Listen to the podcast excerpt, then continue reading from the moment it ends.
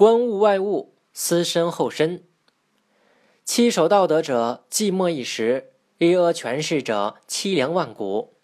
达人观物外之物，思身后之身，宁受一时之寂寞，勿取万古之凄凉。这段话的意思是说，如果一个人能坚守道德，可能会有寂寞的时候。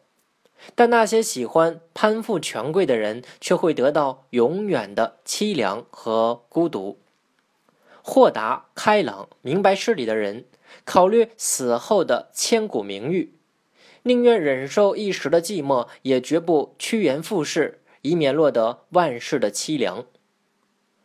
伯夷和叔齐是殷商末期孤竹国国君的儿子，孤竹君想在死后。立舒淇为君，他死后，舒淇让位给哥哥伯夷，伯夷不肯，说这是父亲的意思。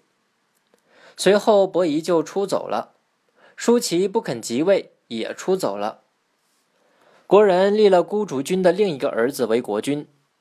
兄弟二人出走后，听说西伯仓及周文王有德行，便决定到周去。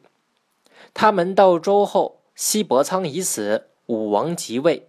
武王率师伐纣。伯夷和叔齐拉住武王的马进谏说：“父亲死了不埋葬，却带着队伍去打仗，能说是孝吗？周为商臣，以臣代君，能说是仁吗？”武王的手下想杀了他们。姜太公说：“这是讲义气的人，叫人搀扶他们走了。”武王伐商，建立了周王朝。伯夷、叔齐认为武王的做法可耻，决定不食周粟。他们隐居于首阳山，采食野菜、山果为食，后被饿死。他们的忠义行为受到后人的赞扬。苏轼、文天祥亦可称为守道德者，其义胆忠心，高风亮节。日月可见，江河可表，而那些依附权势、阿谀奉承之徒，无不是昙花一现。对于现代人而言，也要做到贵人面前不言贱，富人面前不言贫，踏踏实实做事，老老实实做人，方可心地安稳，事顺人泰。正所谓，势利人装腔作调，都只在体面上铺张。